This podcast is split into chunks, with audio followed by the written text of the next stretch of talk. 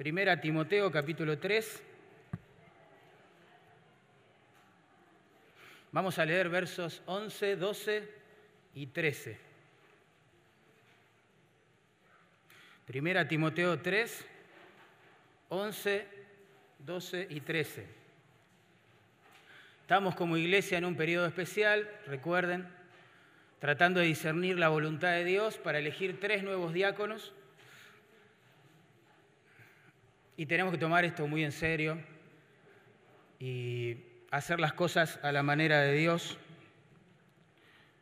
porque lo que está en juego, según versículo 14 y 15 de 1 Timoteo 3, es más que la elección de tres diáconos, mucho más que eso. Tiene que ver con ordenarnos como Dios quiere para ser columna y baluarte de la verdad. Con un mal liderazgo eso no lo podemos hacer. Con un liderazgo, perezoso, impío, incrédulo, este, es imposible cumplir esta función.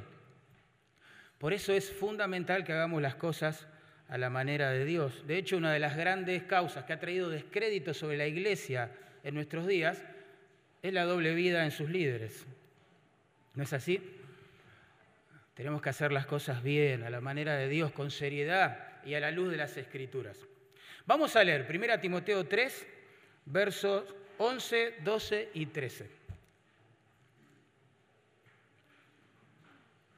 Las mujeres, asimismo, sean honestas, no calumniadoras, sino sobrias, fieles en todo. Los diáconos sean maridos de una sola mujer y que gobiernen bien sus hijos y sus casas porque los que ejerzan bien el diaconado ganan para sí un grado honroso y mucha confianza en la fe que es en Cristo Jesús. Esto te escribo, aunque tengo la esperanza de ir pronto a verte, para que si tardo sepas cómo debes conducirte en la casa de Dios, que es la iglesia del Dios viviente, columna y baluarte de la verdad. ¿Cómo elegir a nuestros diáconos entonces, hermanos, con sabiduría? Bueno, Vamos a orar, vamos a pedirle luz al Señor y continuamos con el estudio. Padre, como cantábamos recién, confiamos en tus promesas y tú has prometido claramente bendecir tu palabra. No has prometido bendecir mis palabras, ni las palabras de mis hermanos y hermanas. Has prometido bendecir solo tu palabra. Y nos has dicho que tu palabra siempre tiene el poder para hacer lo que tú te propones hacer con ella. Así que Señor, esperamos en ti. Por fe es que hacemos esto. Esperamos la obra de tu Espíritu en nuestros corazones. Danos, luz como iglesia para elegir con sabiduría, Señor, de manera que te agrade a nuestros diáconos. Por favor. Te lo rogamos en el nombre de Jesús. Amén. Y amén. ¿Sintieron hablar de William Carey o Guillermo Carey? A él se lo conoció como el padre de las misiones modernas. Él fue un gran modelo de virtud en muchísimas áreas, un ejemplo para muchos que después salieron al campo misionero inspirados en su ejemplo, pero lamentablemente, lamentablemente, él pensó que la obra ministerial era más importante que su esposa. Inicialmente, su esposa Dorothy se resistía a acompañarlo a la India. Con el tiempo, los biógrafos dicen que ella fue, comillas, ¿eh? convencida a hacerlo, presionada en realidad. ¿Qué pasó? Quizás las condiciones este, difíciles de soportar del país, la pérdida de su hijo de cinco años, la inestabilidad del matrimonio que tuvo con su esposo, hicieron que ella perdiera la razón. Y lo que nos sorprende a todos los que leemos las biografías de los misioneros es que Guillermo Carey, en vez de volver a su país y hacer atender a su esposa, porque lo necesitaba, tomó la decisión de recluirla en una habitación de su casa. Sorprendente, ¿no? Sintieron hablar de John Wesley. A él se lo conoció como el padre del metodismo. Bueno, él también compartía esta misma visión de las cosas. Su esposa se, se sintió abandonada porque él predicaba entre siete y diez sermones por semana y ese itinerario hacía que, bueno, ya prácticamente ni pudieran pasar tiempo juntos. Y cuando se le confrontaba con esto, este, el misionero rechazaba todo tipo de consejos. Lo cierto es que la mujer se empezó a sentir sola, cada vez más sola, la soledad se transformó en resentimiento y el resentimiento se transformó con el tiempo en un, en un pedido de divorcio. Y lo abandonó.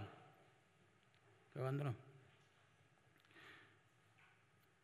Los esposos Brian y Cara Croft escribieron un libro, es un matrimonio pastoral, y escribieron un libro que titularon justamente La familia del pastor. Y ellos dicen esto, miren, me llamó la atención, muchos aspirantes al pastorado, al liderazgo de la iglesia, aplíquese a los diáconos también, ¿no? Comienzan en el ministerio con un gran celo por el trabajo que Dios les ha llamado a hacer, pero las demandas del ministerio los abruman, ellos colapsan y se consumen con una fe maltrecha y una familia quebrantada. Wow. Una encuesta realizada en las iglesias de Estados Unidos, bautistas, dice que el 80%, esto es mucho, ¿eh? el 80% de los pastores y diáconos creen que el ministerio afecta a su familia en forma negativa, que en un sentido compite con ella. Yo le pregunto, a la luz de todo lo que estamos leyendo y, mencionando, ¿es este el plan de Dios para el liderazgo de la iglesia? Claramente no, claramente no. A Dios le interesa y mucho el hogar de aquellos que le sirven. La esposa, los hijos, le importa y mucho. Muchísimo. Como dice el pastor Miguel Núñez, las primeras ovejas por las cuales tendremos que rendir cuentas a Dios están en casa. Están en casa. Bueno, a mí me alegra tener un párrafo como el que vamos a estudiar hoy en la Biblia, donde pone las cosas en orden y en claro. ¿sí? Estamos todavía frente a la lista de requisitos que Dios nos dejó a la hora de contemplar un candidato, en este caso al diaconado.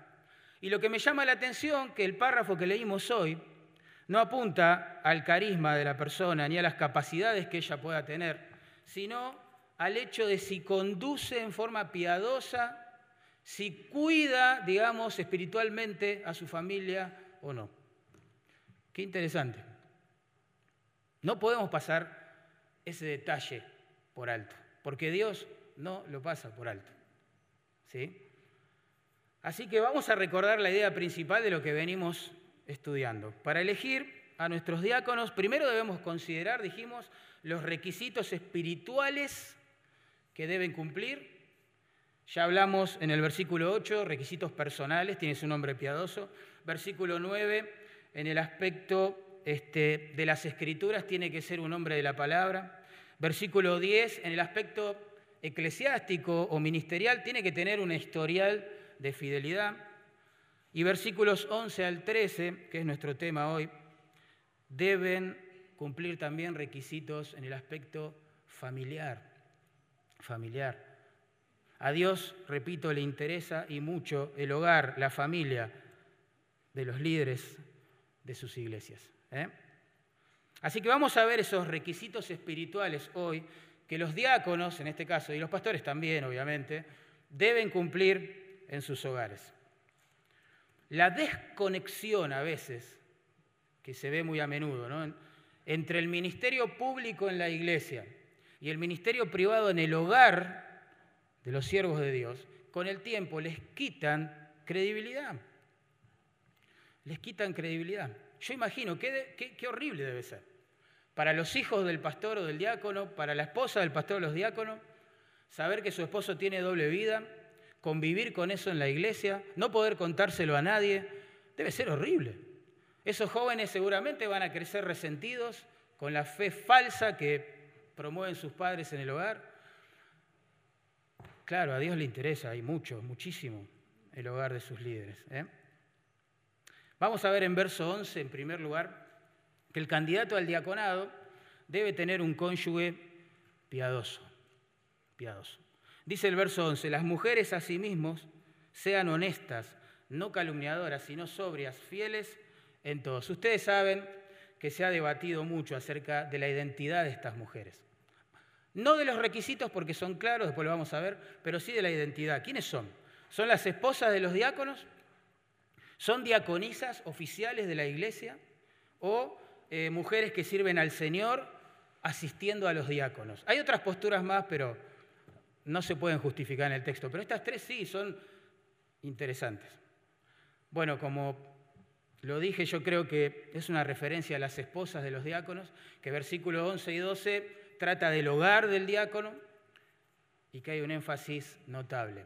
Voy a compartir con ustedes algunos argumentos de por qué creo que es una referencia a las esposas de los diáconos. ¿Está bien? En primer lugar, porque no se menciona ningún título o cargo oficial. No se les da ningún título, dice las mujeres, ¿verdad? Asimismo las mujeres.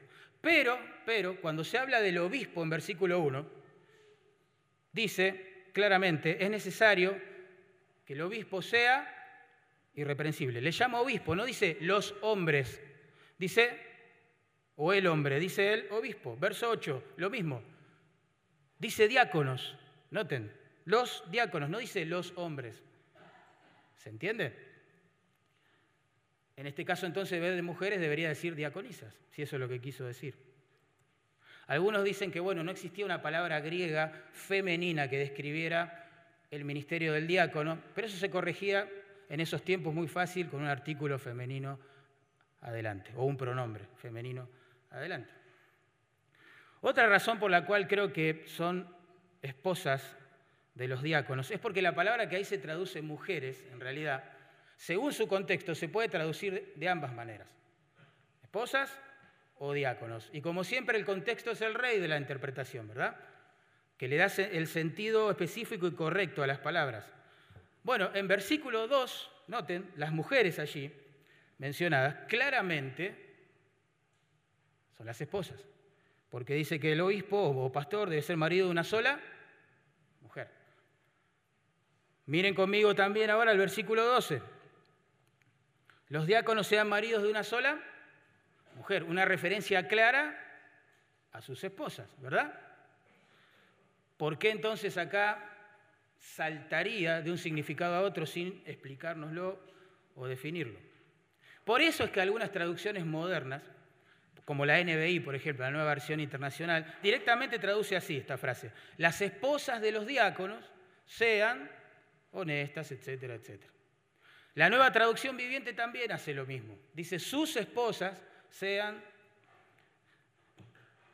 etcétera, etcétera. La King James, que es una de las versiones en inglés más conocidas, más fieles quizás, más consultadas, dice sus esposas. Sus esposas. ¿eh? el autor del diccionario, que creo que muchos de nosotros consultamos, eh, hebreo y griego, español, también piensa con claridad que son las esposas, por estas causas que les, razones que les estoy dando. Otra más, noten allí el adverbio que se traduce a sí mismo, a sí mismo. Las mujeres, verso 11, dice, así mismo sean tal cosa. Ese adverbio, por un lado, hace una diferencia entre las mujeres y los diáconos de los cuales viene hablando desde el versículo 8, pero por, por otro lado los compara también. ¿Qué quiero decir? Los hombres que se comparan con estas mujeres con el adverbio a sí mismo, en verso 8 tiene una identidad clara, son diáconos. Y son hombres, porque dice que esos diáconos tienen que ser marido de una sola mujer, es obvio, son hombres. ¿Sí? Digo esto porque el adverbio lo que separa dos grupos, mujeres y diáconos, es decir, las mujeres no son diáconos. ¿Se entiende lo que estoy diciendo? Así como en el verso 2 dice es necesario que el obispo sea irreprensible. Y en verso 8 dice, los diáconos a sí mismo, a sí mismo deben ser honestos, etc. Ahora las mujeres en verso 11, a sí mismo Deben ser honestas, no calumniadoras, etc. El adverbio separa. Nadie pensaría hoy que los obispos conforman el mismo grupo que los diáconos. Y tampoco hay que pensar que los diáconos son las mujeres que se mencionan en verso 11. ¿Se entiende? En Hechos 6, recuerden, cuando se eligen a, los hombres, a los siete varones, ¿sí? que son el prototipo, como vimos el domingo anterior, del diaconado organizado de años siguientes, se le dio esta orden a la iglesia. Buscad pues entre vosotros, ¿se acuerdan? A siete varones, exacto, llenos del Espíritu Santo y de sabiduría. ¿Mm? Hay una diferencia clara en el texto entre los diáconos, los obispos y las mujeres. Las mujeres no son los diáconos. ¿Sí? Pero a la vez decía que hay una comparación porque a los tres grupos se les exige ciertos requisitos. Eso lo que significa es que están al lado de los diáconos, de alguna manera, sirviendo con él. Bueno, los estudiosos acá se dividen en dos. Algunos dicen son las esposas de los diáconos, claro, que trabajan al lado de ellos, obviamente. Y otros dicen son asistentes de los diáconos. Bueno, la verdad es que en la historia de la iglesia no tenemos un cargo así como asistentes de los diáconos. Ahora, si se tratara de diaconisas oficiales de la iglesia, digamos, al mismo nivel de los diáconos que tienen que pasar este filtro y ser eh, oficiales de la congregación, ¿no? Como los diáconos. ¿Por qué, pregunto, por qué Pablo va a dar otra lista de requisitos específica para ellas? Imagínense, Estamos en una facultad de derecho y alguien está compartiendo los valores, lo que se espera de los futuros graduados. Y dicen, bueno, en esta institución, supongamos, ¿no? Los eh, abogados deben ser graduados de la universidad, tener una clara comprensión del derecho, supongamos, y deseo de que se haga siempre justicia. Bueno, nadie va a pensar que esa lista solo se aplica a los hombres, abogados sino a los abogados en general. ¿Para qué hacer dos listas? Bueno, el razonamiento es el mismo aquí. ¿Para qué hacer dos listas? Si se trata de diaconisas. ¿Verdad? Miren la estructura del párrafo también. En versículo 8 se habla de quiénes. De los diáconos. Miren conmigo el versículo 10. Se habla del diaconado. Miren conmigo el versículo 12. Se vuelve a hablar de los diáconos. Verso 13. Otra vez se menciona el diaconado. Es decir, que de versículo 8 a 13 Pablo nunca cambió de tema. Está hablando de lo mismo. Del diácono y del diaconado. Sería incorrecto gramaticalmente hablar de un oficio, meter otro a la fuerza y para terminar hablando del mismo oficio. Eso es, no, no, seguiría ¿sí? el flujo del pensamiento. Sin embargo, hay algunas respuestas que, preguntas que están por allí, argumentos de silencio que nos hacen pensar y no ser tan dogmáticos con esto. Por ejemplo, algunos preguntan, ¿por qué Pablo no usó un pronombre posesivo ahí? Es decir, ¿por qué no dijo directamente sus esposas? y chao, ¿o no? Y se acabó la discusión. ¿O por qué no, no sé, no dijo las, las mujeres de ellos? Y listo, ya está. La respuesta a eso es que, bueno, no es necesario, como les digo, porque en los versos 11 y 12 claramente Pablo no ha cambiado de tema. Sigue hablando de el mismo razonamiento, cómo debe ser el hogar de un diácono. Porque como decimos, a Dios le interesa y mucho el hogar de sus siervos. No solo lo que hacen en público en la iglesia, sino lo que hacen en privado en sus casas. A la hora de elegir nuevos diáconos, lo que nos confronta todo este pasaje es a considerar no solo al candidato, sino a su familia. Es importante. Es importante considerar a su esposa, es importante considerar a sus hijos, hermanos. Otra pregunta que apunta a un argumento de silencio que también nos hace pensar y no ser tan dogmáticos es por qué no hay una lista también de requisitos para las esposas de los pastores en los primeros versículos. Y eso nos hace pensar. Bueno, la respuesta que uno infiere, infiere, ¿sí? es que las esposas de los pastores no iban a poder colaborar mucho con ellos en sus tareas específicas ministeriales porque tienen que ver con la predicación y la enseñanza y el gobierno de la iglesia. Y miren lo que dice capítulo 2, unos versículos antes, verso 12, dice, no permito a la mujer enseñar ni ejercer dominio sobre el hombre. Pablo no puede contradecirse en el término de cuatro o cinco versículos, ¿sí? separados entre sí. En cambio, las esposas de los diáconos sí van a ministrar al lado de ellos, claramente. Ustedes recuerden lo que vimos el domingo pasado. Ellos administraban el dinero de la iglesia, ellos repartían los donativos a los pobres, visitaban a las personas enfermas, asistían a las viudas, que era un problema gigantesco en el primer siglo. Y para ir a visitar una viuda enferma que está postrada en su cama, un diácono debía ir claramente con su esposa. Entonces la esposa también debía cumplir ciertos requisitos. Ahora, yo termino acá los argumentos y quiero decir algunas cosas. Primero que no, no queremos ser dogmáticos con estas cosas. ¿sí? No vamos a considerar a iglesias bíblicas, hermanas, de pastores fieles, que nosotros escuchamos, creo, eh, que tienen diaconisas en su congregación. No los vamos a juzgar por eso, no nos vamos, ah, mirá, tiene diaconisa, está en pecado. No, no vamos a hacer eso. No está bien. Sí cuestionaríamos en todo caso si el oficio de diaconisa en esas iglesias lleva a las mujeres a cumplir funciones que, capítulo 2, verso 12, dice que no deben cumplir en la iglesia. ¿Se entiende? Ahí sí, tendríamos que disentir con gracia y con amor, pero tendríamos que disentir. Lamentablemente, cuando hablamos del ministerio de la mujer en la iglesia, solemos partir del lado equivocado, digo yo. Siempre empezamos hablando de, las prohibiciones y no de las posibilidades que tienen. Siempre hacemos eso. Y los debates siempre se, centran en eso. Claro, ellas no pueden pastorear, ellas no pueden gobernar la iglesia, pero quiero decirles algo, el 90-95% de los hombres en las iglesias tampoco van a hacer eso. ¿Se dieron cuenta de eso? Porque el pastorado es un llamado de Dios.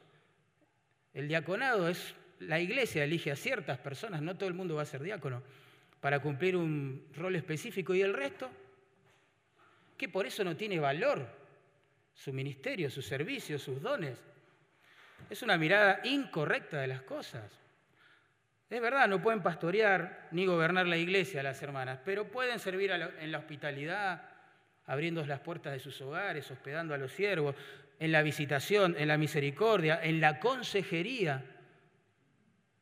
Estamos orando por mujeres preparadas en las escrituras para aconsejar a otras mujeres en la alabanza, en la limpieza, en la multimedia, en la publicidad, en la administración, en el evangelismo, en el discipulado, en los viajes misioneros, en la fundación de iglesia como parte del equipo, en la enseñanza bíblica a mujeres, a niños, a las mujeres jóvenes, las que son mayores, enseñándole a las más jóvenes cómo amar a sus maridos y a sus hijos. Y la lista podría seguir, es inagotable pero somos como Adán y Eva en el huerto.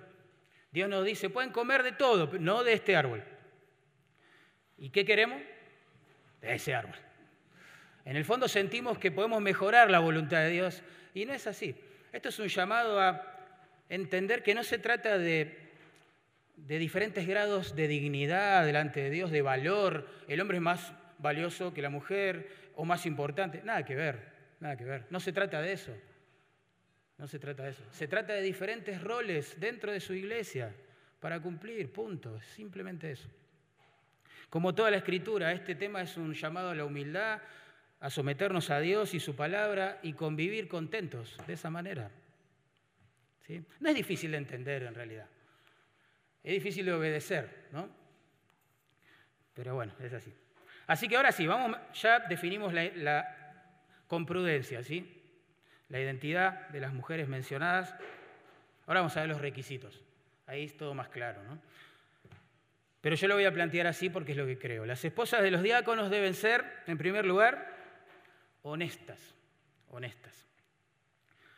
La palabra que acá se traduce honesta es la misma que se usa en el versículo 8 para describir una de las características del diácono. También él debe ser honesto, dice ahí. La idea es respetable sobrio, serio, digno. Me llama la atención que se use la misma palabra, ¿no? Capaz que lo que está mostrando es que no hay nada más lindo en una iglesia local que ver al diácono y a su esposa, ¿no? Este, como personas respetables por su fe, porque aman a Dios, porque se dedican juntos al servicio, tipo Priscila y Aquila, ¿no? Es lindo ver a un matrimonio en unidad sirviendo al Señor. Lo cierto es que las esposas de los diáconos también deben ser mujeres respetables. ¿eh? Recuerden que la palabra que se traduce allí, honesto, significa respetable, serio, digno, y no se trata de una seriedad, insisto, de rostro. No es que una persona espiritual es una persona que no sonríe, no está diciendo eso, sino una seriedad de propósito. Se toma en serio las cosas de Dios. Ese es el punto que hay detrás de esta palabra. Se toma en serio su fe, toma en serio su servicio al Señor, toma en serio su iglesia local, toma en serio la palabra de Dios, toma en serio la búsqueda de Dios, el cultivo de su alma, el acompañar a su esposo, el educar a sus hijos en el temor de Dios. Se toma en serio lo que Dios toma en serio. Y cuando nosotros vemos una persona así, automáticamente la respetamos. Nadie nos tiene que obligar a respetarla. El respeto no se compra, el respeto no se impone. En segundo lugar, las esposas de los diáconos, dice allí, no deben ser calumniadoras.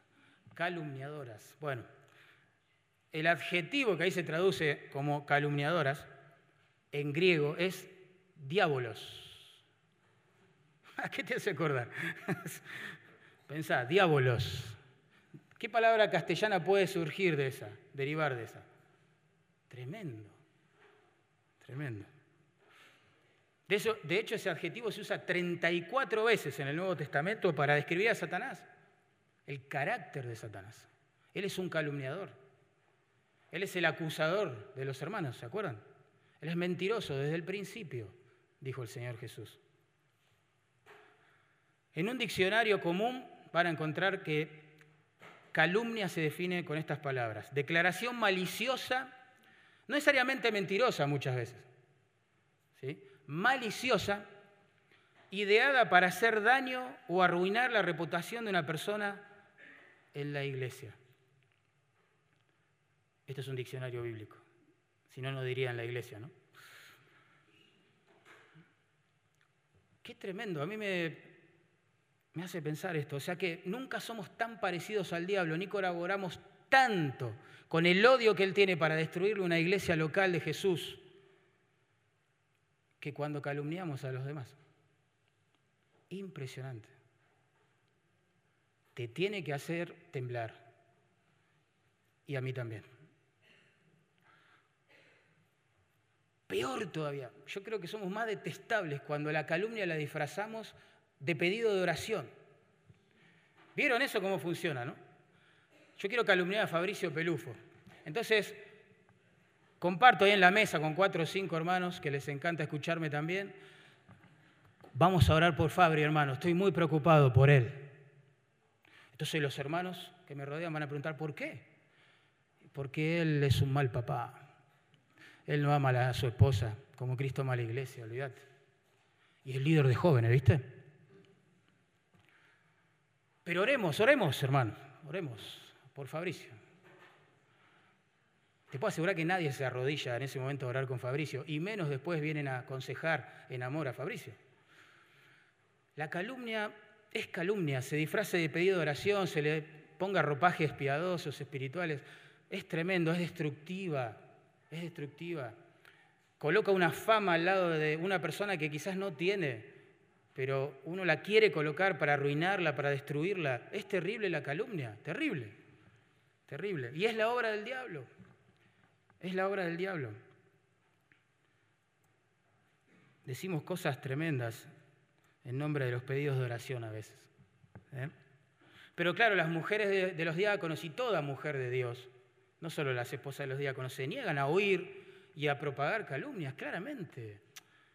Señor dijo, yo soy la verdad, su palabra es verdad. ¿sí?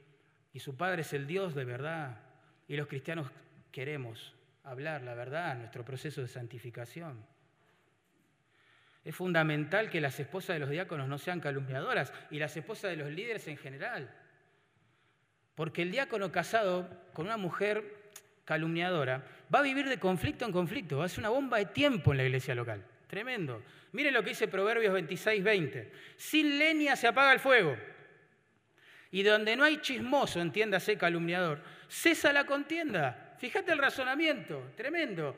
Detrás de la contienda, o del fuego de la contienda, ¿sí? hay un chismoso avivándolo. ¿Entienden? Cuando Dios en su bondad y porque quiere santificar una iglesia saca a la luz al chismoso y se trata como debe ser, se lo confronta, etc., la persona deja de calumniar, se apaga el fuego del conflicto. Es asombroso ver eso. Por eso antes de asumir el diaconado, una persona, deberíamos considerar sus requisitos, pero también los de su esposa, los de su esposa. La esposa de un líder, de un diácono, ahora en particular, con sus comentarios, puede causar divisiones en la iglesia, puede herir a un montón de personas en la iglesia y ser de gran tropiezo al ministerio de su marido. Y lo peor, lo peor, lo peor, no es digno del Señor que la esposa de un líder proceda así. Que ningún cristiano y cristiana proceda así, pero en este caso la esposa de un diácono. La esposa de los diáconos deben ser sobrias, continúa el texto, sobrias. La palabra que se traduce sobria significa eso, sin mezcla, ¿sí? Sin vino, sin vino. La sobriedad es el antónimo de la ebriedad. ¿verdad? La idea de la palabra en sí, quitemos al vino de lado, porque es más que eso, la idea de la palabra es tener una mente clara, ordenada, ¿sí? Cosa que cuando uno está bajo los efectos del alcohol o de alguna sustancia X, no puede tener. El punto es que la mente del creyente solo se aclara cuando esta persona piensa bíblicamente, cuando la persona deja renovar su manera de pensar con las escrituras en un proceso cotidiano de santificación. Romanos 12 dice eso, ¿verdad? Si no hace eso la esposa de un diácono, su mente no va a estar desde el punto de vista bíblico, espiritual, clara.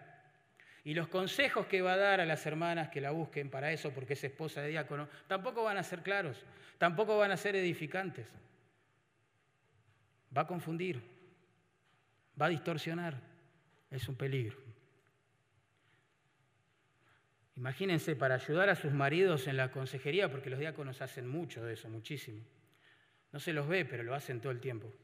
Las esposas de los diáconos deben tener una mente súper clara, súper ordenada por las escrituras. Por eso, al igual que sus maridos, según el versículo 9, deben guardar el misterio de la fe con limpia conciencia, deben ser mujeres de las escrituras, mujeres de la palabra, que aprendan a pensar y a ver las cosas como Dios las ve, ¿verdad? Pero es importante que la esposa de los líderes crezcan en el conocimiento de las escrituras y aprendan con ellas a ordenar su mente para que Dios las use a ordenar las mentes de las personas que están confundidas y necesitan consejo de ella. Aparte, hermanos, como dijimos eh, pensando en los diáconos el domingo pasado, toda obra de misericordia, toda obra material entre comillas, como se decía en la antigüedad, lleva, lleva una connotación profundamente espiritual en la iglesia del Señor. Supongamos, hay que visitar a un enfermo. Entonces el diácono va con su esposa a hacerlo. El enfermo quizás está en un mal momento espiritual, eso pasa mucho. Y, bueno, comienza a hablar mal, no sé, de la iglesia, no sé. En la iglesia no hay amor, en la iglesia nadie se preocupa por nadie. Entonces la esposa del diácono debe pensar con claridad en ese momento, debe pensar bíblicamente y proceder en consecuencia y quizás exhortar a este hermano. ¿sí? Y decirle, bueno, mira, somos parte de la iglesia, somos todos llamados a amar, vos también. Dale, vamos a amar a los hermanos, no sé. O peor, van a visitar juntos el diácono y su esposa a alguien que está enfermo pero está confundido aparte, porque viene quizás de un trasfondo donde le, dijeron que la bendición de Dios siempre se traduce en salud física y prosperidad económica. Entonces está enfermo, postrado en cama y dice, ¿qué pasa conmigo? No ah, estoy haciendo bien algo, estoy en pecado, no sé qué, ya Me confesé una lista así, ya no sé qué confesar a Dios. Pero, ¿qué hago? Bueno, la esposa del diácono y el diácono tienen que tener una mente clara, ordenada, bíblica y saber qué decirle en ese momento. Si los líderes no nos preparamos en las escrituras y según el versículo 15, la iglesia es columna de baluarte de la verdad, no tenemos chance de glorificar a Dios. No alcanza el carisma, la buena onda, la personalidad, la capacidad de gestión, no alcanza, tenemos que entender eso. Somos columna y baluarte de la verdad, para eso Dios nos dejó acá. Tenemos que amar esa verdad, estudiar esa verdad, vivir esa verdad, compartir esa verdad. Y necesitamos una mente clara para eso. Las esposas de los diáconos deben ser, dice allí, fieles en todo, fieles en todo. La idea es confiables, creíbles, dignas de crédito, leales, fiables y bueno, sinónimos como esos. La idea es básicamente esa, que deben ser mujeres leales, confiables, fieles. La expresión en todo, bueno, significa eso, en todo, en todas las cosas, con todas las personas, en todas las tareas que se le confieren, etc. Las hermanas que sirven al Señor en la iglesia, al lado de su marido, deben ser fieles al Señor. Deben ser fieles en los comentarios que hacen en la iglesia del Señor. Deben ser fieles a las escrituras en los consejos que brindan. Deben ser fieles en acompañar, amar, ser las mejores amigas de sus esposos. Deben ser fieles en el cuidado pastoral de sus hijos. Deben ser fieles en todo a la luz de esta lista de requisitos. Claro, una mujer así es el resultado del Evangelio, ¿verdad? Es el resultado de alguien que ha sido librada de la esclavitud al pecado, que no podía bajo ninguna forma vivir de esta manera, pero cuando se arrepintió de sus pecados y confió en Jesús, ¡pum! Como cantamos hoy, las cadenas se rompieron y ese corazón de piedra ahora comienza, comenzó a latir por la gloria de Dios y se le ha dado un nuevo poder, el del Espíritu Santo, para obedecer a Dios. Y esta mujer, acá representada, se toma en serio el cultivo de su alma delante de Dios, va progresando en santificación por la gracia de Dios, ¿sí? pero también es el cuidado o el resultado del cuidado pastoral de su, de su marido.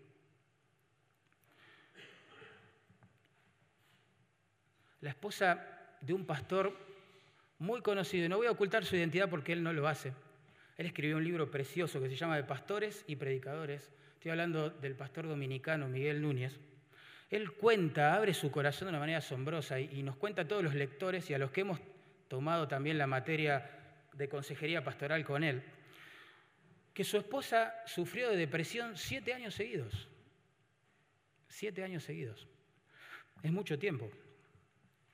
Y él dijo esto, me llamó la atención. Dice, durante ese tiempo aunque sí debo reconocer que fui paciente para con mi esposa, no fui un buen pastor para ella. Sabía pastorear la iglesia, pero no supe cómo pastorear a mi esposa. Wow. Y él dice que lo cuenta a propósito, para que los líderes, los diáconos, los pastores, los predicadores, los misioneros entiendan, entiendan las prioridades según las escrituras. A Dios sí le interesa, sí le interesa, y mucho, el hogar de los que le sirven. Y él concluye dando un consejo ¿no? a los lectores. Si no tienes tiempo para pastorear a tu esposa, entonces estás haciendo cosas que Dios no te pidió hacer. Wow. ¿Saben? Esto es un paréntesis, le hablo a los hombres, pastores, misioneros, diáconos que pueda haber acá. Una forma de pastorear a nuestras esposas, ¿saben cuál es? Aparte de orar por ella, conversar las escrituras, no darle un sermón expositivo, conversar las escrituras con ellos, leer un buen libro, bueno, etc. Es protegerla de las críticas que nos hacen a nosotros. La memoria de la mujer generalmente, hay muchas excepciones y hoy se fomentan las excepciones, pero la memoria de la mujer generalmente está ligada, atada soldada a emociones y recuerdos muy intensos. Por lo tanto, a ella le va a costar mucho más que a vos olvidar ciertas cosas.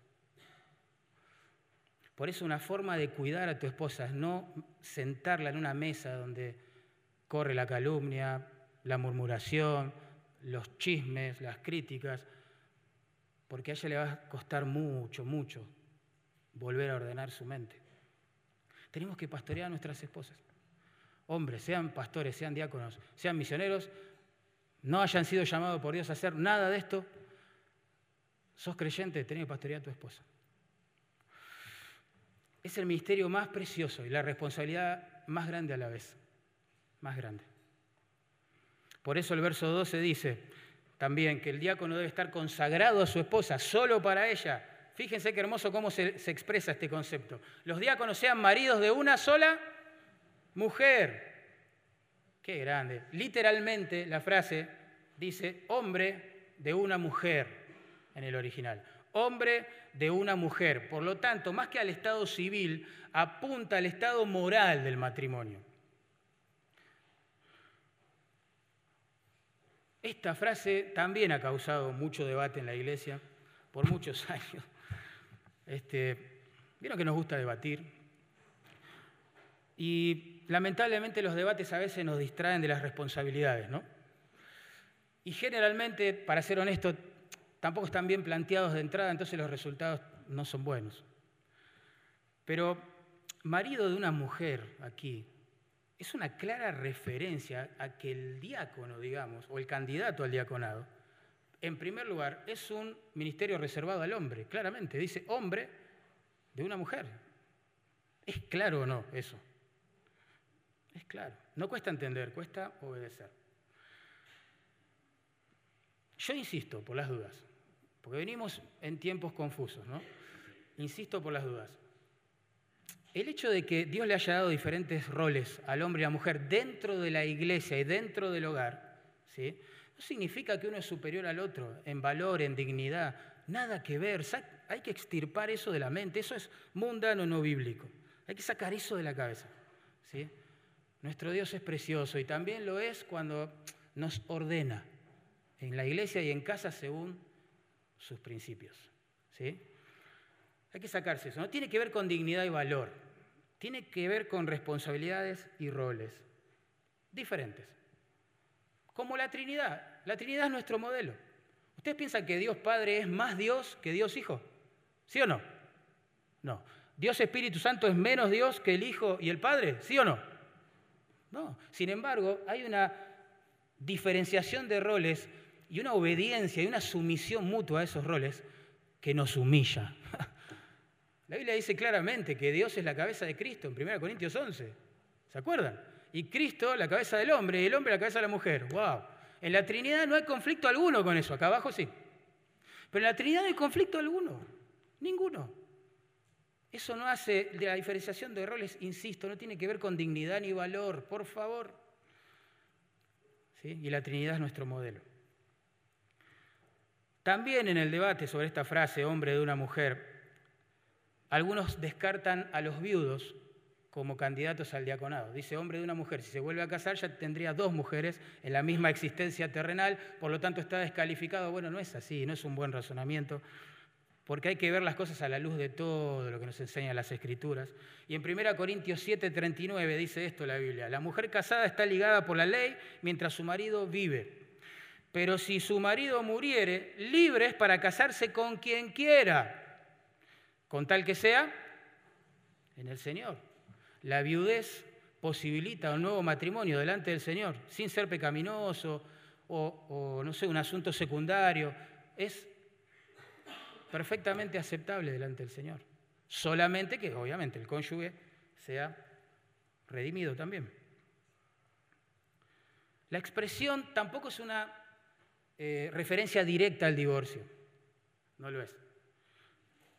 Pablo trata en detalle el tema del divorcio en otros lugares del Nuevo Testamento que algún día estudiaremos, 1 Corintios 7, Mateo 19, etcétera, ustedes saben. Sin embargo, como en el caso de la poligamia, esta frase, claro, lo implica, ¿no? Marido de una sola mujer, bueno, un polígamo está descartado. Marido de una sola mujer, bueno, el divorciado quizás, si se divorció mal, está completamente descartado. Pero el tema de que un divorciado no puede ser pastor y diácono no, no tiene que ver con esta frase en particular. Quizás hay otros requisitos que esa persona no va a cumplir. Quizás no ha gobernado bien su casa, ni a sus hijos, no ha pastoreado el corazón de su esposa, etc. Solo Dios sabe qué y hay que averiguar cada caso en particular y proceder así. ¿Bien? Pero no es una referencia directa al divorcio esta frase. La expresión hombre de una mujer es eso, significa eso. Es un hombre que tiene ojos para una sola mujer. Es un hombre que es fiel en la vida y también en su corazón y en sus pensamientos a una sola mujer. Es un hombre que tiene solo brazos para abrazar a una mujer, que le encanta ser amigo de una sola mujer, que se deleita en la compañía, en las caricias de una sola mujer. Ese es el punto, es hombre de una mujer. Significa eso. Y dejando los casos extremos, aberrantes, que todos conocemos que se dan en el seno de la iglesia, quizás un predicadorazo que andaba con la secretaria o el diácono que andaba con la, la, que lideraba jóvenes y esos desastres que se hacen en las iglesias. Dejando esos casos así grotescos, yo te pregunto acá en confianza, ¿vos escucharías a un pastor, a un predicador, el consejo de un diácono que descubriste que en el silencio de su corazón y pensando que se mueve en la privacidad, mira con codicia a las hermanas de la iglesia? Y vos lo pescaste. Decime la verdad, ¿vos lo vas a escuchar? No es necesario andar con la secretaria y tener doble vida, tres familias.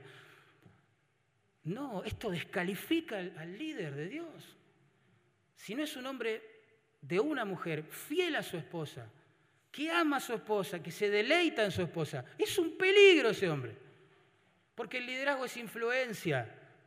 Y una persona que no es íntegra en el área sexual va a aprovechar el liderazgo para ejercer influencia y obtener ciertas cosas impuras de las personas que están vulnerables. Es un peligro. Tendría, escucharías así como, wow, hoy viene preparado escuchar la palabra, si el que predica es una persona que se maneja de forma rara con las mujeres de la iglesia. Que vos viniste un día a limpiar la iglesia, no sé qué, estás solo con una hermana aconsejándolo, son las 11 de la noche, están solos en la oficina. Pues quizá la está aconsejando, pero ¿qué, vos decís, che, ¿qué le pasa? Es medio imprudente esto, ¿sí o no? Qué raro. O, o escucharías a una persona, un predicador, el diácono de un consejo, que parece que no le gusta estar con su esposa en su casa. Si la agenda no está llena, la llena, no quiere estar en casa que no ama a su esposa, que no la abraza, que no es, que no es su compañía predilecta, algo pasa, algo pasa, algo pasa, está mal, no debe ser diácono, no debe ser pastor, pero independientemente de eso, debe ser eh, corregido, reprendido, algo está pasando allí. Y la pureza sexual en el matrimonio también es el resultado del cultivo del alma en la presencia de Dios, de la salvación que hemos recibido de Dios, que nos ha hecho libre del pecado en general y del pecado sexual también, pero también del cultivo, del amor, del compañerismo, de la amistad entre los esposos. Es raro, puede pasar, ¿eh? pero es raro, es muy raro. En consejería casi ni existe. Casos de uno de los dos cónyuges se levantó un día ¿no? y dijo, oh, buenísimo, hoy voy a adulterar. Sí, vamos a adulterar. Es raro. Generalmente venían pasando cosas antes para que haya pensado de esa manera. Quizás se cortó la comunicación, la relación, la intimidad, lo que sea. Pero algo estaba pasando. Por eso, a la luz de este requisito, hermanos, cultivemos nuestro matrimonio. Pedro le dijo a gente que estaba siendo perseguida por su fe, que no la estaba pasando bien. Les dijo, vivan con sus esposas sabiamente. Ni la persecución es una excusa para descuidar a la esposa. ¿Entienden lo que quiero decir? Vivan con ellas sabiamente, vivan con ellas. Qué interesante. Pasá tiempo con tu esposa. Aprende a quedarte en casa un poco más. Y hacelo con sabiduría, no para mirar la tele nada más. Con sabiduría. Investiga a tu esposa, escuchala cuando te habla, prestale atención, déjala que comparta su corazón. No la ridiculices, con sabiduría. Si te vas a quedar en casa, hacelo con sabiduría dando honor, dice, fíjate, honor, valor, alto precio a la mujer, a la esposa, como a vaso más frágil. Eso también genera debate, ¿no? La mujer es más frágil. No, lo que está diciendo es del honor que yo le tengo que dar a mi esposa. Es como un vaso de cristal. Es, wow, es el vaso más caro que alguna vez pude tener en casa. Lo voy a cuidar, lo voy a proteger. ¿Entienden? Eso es lo que está diciendo. Hay que cultivar el matrimonio, hermano. Tenés que ser el mejor amigo de tu esposa. El confidente, como decía Lutero, hay que trabajar en casa de tal manera que el hombre sea un bajón para el hombre irse a trabajar y que a la vez no vea la hora de volver a casa. Que Dios nos ayude a santificar nuestros matrimonios. Tenemos que aprender a tomar mate juntos, o té o café, no sé lo que te guste. Eso también genera debate. Todo es un debate.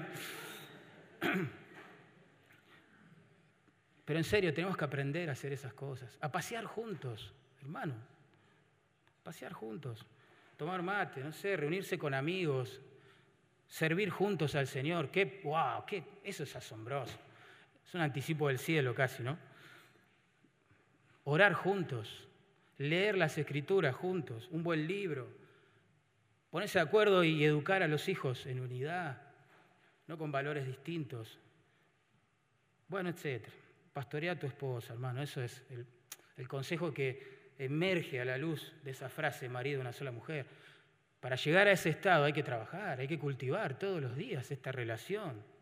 Y es preocupante, hermano, perdón, me meto con esto, pero es preocupante que los líderes espirituales no pastoreen a sus esposas. Es gravísimo. Nosotros pensamos que lo más grave en la vida de un líder es que cuando cae en fornicación o no sé, abrazó una falsa doctrina. Sí, eso es grave, pero esto es gravísimo.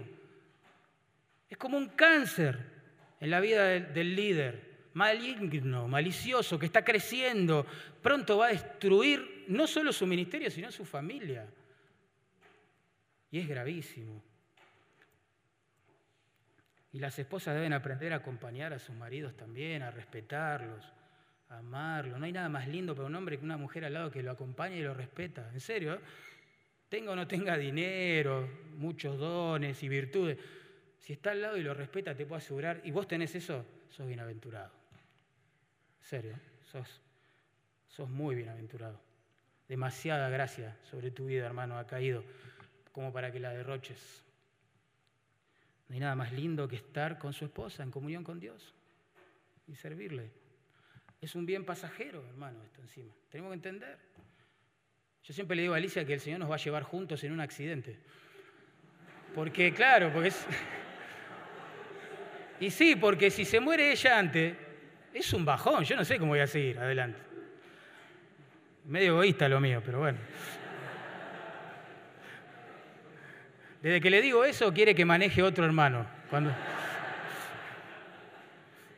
Los viajes misioneros, Gamaliel maneja. Ya, yo no. bueno. ¿Saben por qué es importante el matrimonio del líder? Aparte de porque refleja la gloria de Cristo y la iglesia. Ya eso lo convierte en algo sublime y sagrado, ¿verdad?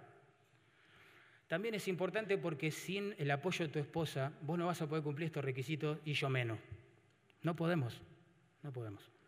Mira, ¿Cómo voy a cumplir yo el requisito de ser amable o el diácono si su esposa es contenciosa y peleadora en la iglesia? ¿Cómo, voy a cumplir eso? ¿Cómo voy a cumplir el requisito de ser hospedador si mi esposa odia tener gente en casa y se pone loca si, no sé, algún nene manchó la pared con su mano? Es imposible, no lo puedo cumplir. ¿Cómo voy a cumplir el requisito de gobernar bien mi casa si la que gobierna es ella? Y me desautoriza todo el tiempo. Y yo le digo a los chicos, ponete a estudiar. Y ella dice, no, es tiempo de mirar la tele. No, amor, es tiempo de estudiar. No, es tiempo de mirar la tele. ¿Y qué hacen los chicos? Prenden la tele. Y yo no voy a poder gobernar mi casa bien. El diácono y el pastor no van a ser serios o respetables, dignos, ni van a tener una mente clara si ella es una mujer calumniadora, desleal, infiel, que lo vive metiendo en problemas, problema tras problema, tras problema, tras problema, tras problema.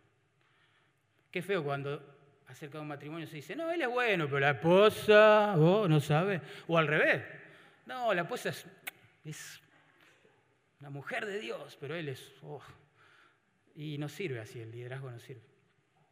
No sirve. Por eso el verso 12, solo lo vamos a leer, dice también que debe gobernar bien sus hijos y sus casas. ¿Entiendes? Si uno no cumple el requisito anterior, menos va a poder cumplir este. No se puede, es imposible, es imposible. Tenemos que bajarle línea clara a nuestros hijos, hermanos, y para eso te tenés que poner de acuerdo con tu esposa. Si no es imposible, en serio, ¿eh? como dos líneas paralelas y ellos van a jugar con eso toda su vida. Tenés que gobernar, dice el texto. Te tenés que parar enfrente, es la idea, para conducir. Pensar un pastor guiando con su callado un rebaño de ovejas, un conductor de un micro, no sé, de un ómnibus. Él va adelante conduciendo. Esa es la idea de esta palabra. Significa pararse delante para conducir. Tenés que hacerlo, hermano. Es lo que Dios quiere que hagas. No tenés que delegar el volante, no sé, al predicador de la iglesia o al líder de jóvenes de la iglesia o al líder de niños de la iglesia. Dios quiere que vos te sientes en el volante porque vos sos la persona que debe gobernar tu casa. Y si no lo estás haciendo, tampoco le eches la culpa a la iglesia o al líder de jóvenes o al líder de niños, porque es tu responsabilidad hacerlo. Y cada uno va a rendir cuentas a Dios por lo que hizo mientras estaba en el cuerpo, sea bueno o sea inútil. ¿Verdad? Quiero hacer un paréntesis y hablarle a los hijos ahora. Total, ya que estamos, ¿no? Si todavía estás en la casa de tus padres viviendo, la Biblia dice esto. Hijos, obedeced en el Señor a vuestros padres, porque esto es justo, significa lo correcto a la vista de Dios.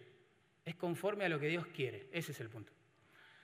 Dice, honra a tu padre y a tu madre. ¿Ves? No es solo obedecerlos exteriormente. Sí, está bien, saco la basura. No, no es eso, solo eso. Habla de honra y la honra es una actitud de respeto. Wow. Wow. Honra a tu padre y a tu madre, dice. No solo a tu padre, tu padre y a tu madre. Que es el primer mandamiento con promesa.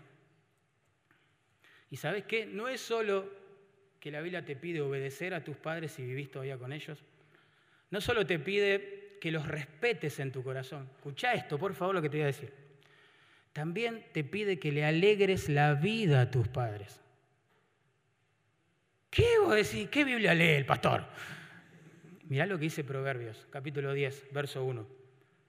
El hijo sabio alegra al padre, pero el hijo necio es tristeza de su madre. Un hijo sabio le alegra la vida a sus padres, un hijo necio se las destruye.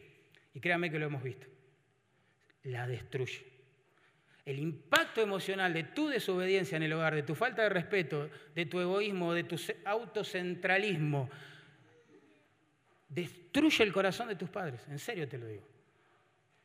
En serio. Tenés que arreglarle la vida a tus padres. Esto es un trabajo de equipo, esto es lo que quiero decir, en resumen. Es verdad, el, diácono, el hogar del diácono debe ser así, un cónyuge piadoso, ¿verdad? Él debe ser un hombre comprometido solo con su esposa. Pero esto es un trabajo de equipo. Vos también, con tu desobediencia y rebeldía, vas a impedir que él cumpla los requisitos. Si vos sos desobediente, rebelde, te negás, pegás portazos, haces lo que querés, te levantás a la hora que querés, no estudiás, no trabajás, claro, ¿cómo, cómo tu papá va a poder cumplir el rol de eh, gobernar bien su hogar. No lo va a poder cumplir. Independientemente de los padres, yo sé que estoy hablando de situaciones comunes y hay excepciones para todos los gustos y eso amerita una charla en consejería. ¿Está bien? Reconocemos eso. En un mundo caído las familias son disfuncionales en todo sentido muchas veces. Y lo entendemos eso. Por eso hay que charlar esas excepciones. Pero la palabra de Dios es muy clara. ¿Y saben qué? ¿Saben qué, hermano? Uno dice, ¿por qué tantos requisitos? Ya. Ni al presidente de la nación se le piden estos requisitos. Tantos requisitos en la iglesia, tanto. Y todavía ni hablamos de los requisitos de los pastores. Ahí me. Bueno, dejémosle. Pero hay que predicar eso. ¿eh? Encima con mis hijos y mi esposa acá al frente. Pero algún día lo vamos a predicar, quizás en el siglo venidero. ¿eh? Nada, no. ¿Por qué tantos requisitos? Termino con esto. Por lo que dice el versículo 15, hermano. Por lo que es la iglesia. Macana. Nosotros no somos un club que juega a la religión. ¿Entienden lo que quiero decir? Hacemos lo que se nos antoja. Lo que viene al corazón de uno, y está bueno, se hace. Y lo que viene al corazón de otro, dale, hacelo. No, eso no es la iglesia de Cristo. Y bueno, es infiel a su esposa, pero vos sabés cómo predica, che, habla re bien. abandonó a sus hijos, pero no, importa, tiene una onda así, muy gracioso, es, muy, es bueno, un hombre bueno. Abandonó a sus hijos, pero es un hombre bueno. ¿Sabes cómo lee las escrituras? O sea, no podemos hacer lo que queremos, ese es el punto. Si la iglesia, como dice el versículo 15, el capítulo 3, y está conectado íntimamente con la elección del liderazgo, ¿no? Es columna y baluarte de la verdad. Tenemos que hacer las cosas conforme a esa verdad. Si la iglesia, como dice, es la familia o la casa de Dios y del Dios viviente, eso significa que si todo lo hacemos delante de Él, wow, en su presencia, yo no puedo hacer lo que quiero. No podemos elegir los líderes que querramos sobre la base de requisitos que pensemos. Porque somos amigos, porque nos llevamos bien, porque come en casa la persona.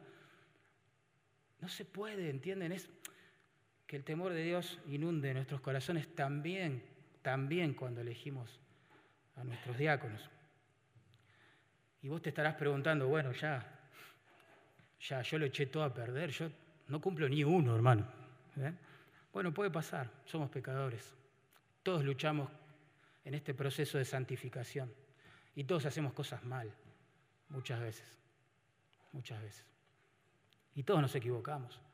Ninguno es un marido perfecto ni un padre perfecto en todas las áreas de la vida. Pero para eso existe la gracia, existe el, el arrepentimiento, existe el perdón, existe la reconciliación, toda la sombra de la cruz, toda la sombra de la cruz. Si vos como resultado de este estudio y de un autoanálisis empezaste a decir, wow, yo, no, tremendo, no, no califico. Hice mal las cosas en casa.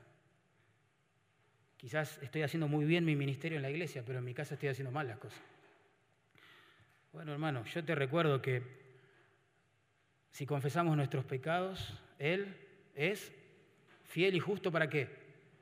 Para perdonar nuestros pecados y limpiarnos de toda maldad. Aún los residuos que deja el pecado pueden ser tratados con la sangre de Cristo.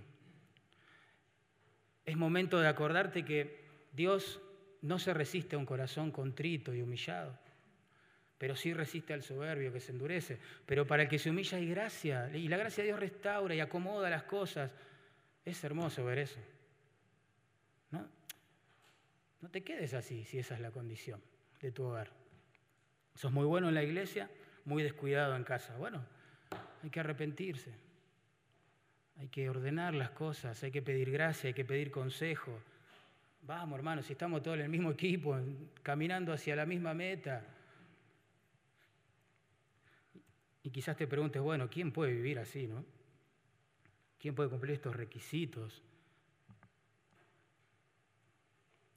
Dios no va a pedirle a nadie que viva de este modo santo sin antes librarle, romperle las cadenas del pecado que le imposibilitan hacerlo.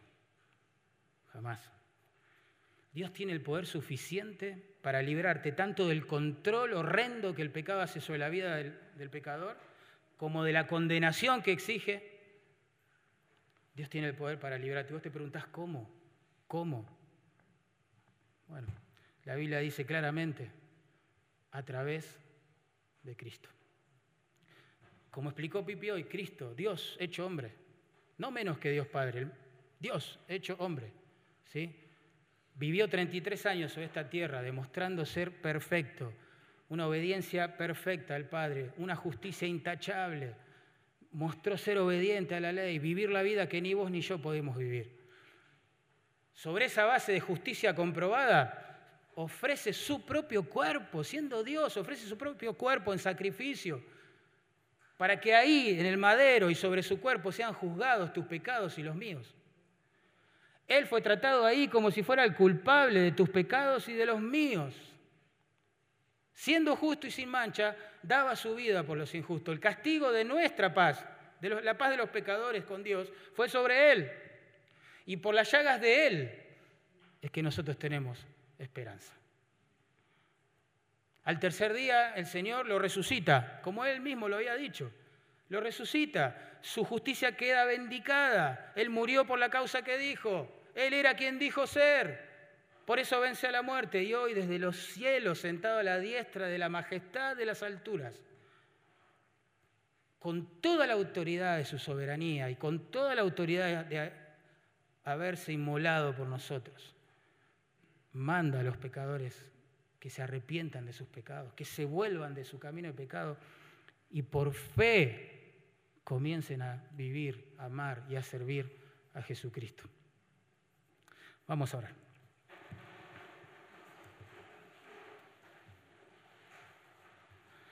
Señor amado, te pido que por favor nos ayudes en lo individual y también como iglesia, por favor a temerte un poco más cada día.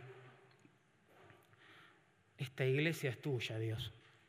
Nadie ama a esta iglesia como la has amado vos. Ayúdanos, Señor, a hacer las cosas bien, de acuerdo a tu palabra, Señor. Y ahora, de cara a la elección de los diáconos, es que queremos asumir, Señor, que no podemos hacer lo que pensamos, lo que sentimos. Eso no es confiable. Nos has dado pautas clarísimas en tu palabra. Ayúdanos a honrarte, a glorificarte obedeciéndolas.